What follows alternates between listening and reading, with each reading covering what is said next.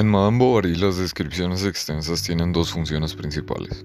En primer lugar, lograr que el lector se atañe al contexto en el que se desarrolla la novela.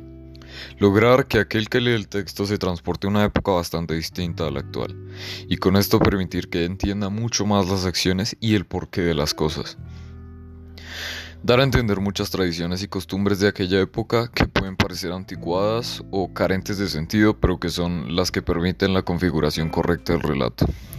Si retiramos estas amplias y detalladas descripciones del relato, la obra perdería sentido, trasfondo y sería bastante simplista.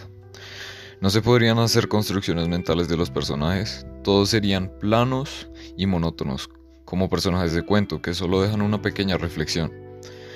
No se podrían hacer las críticas que se realizan de corte social, no podría dar cuenta el autor del rol de la mujer en la sociedad y mucho menos lo podría romper como lo hace con Emma. Entre otros elementos que desaparecerían, y en segundo lugar, sin las descripciones profundas, de los espacios y pasiones no se podría hacer el contraste entre clases que es tan notorio en la novela. Es como si se hablase de dos mundos distintos.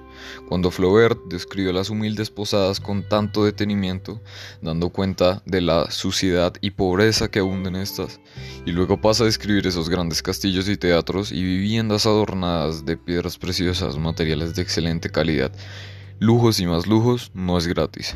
Él describe así porque quiere mostrar la diferencia abismal que existe entre ambas clases.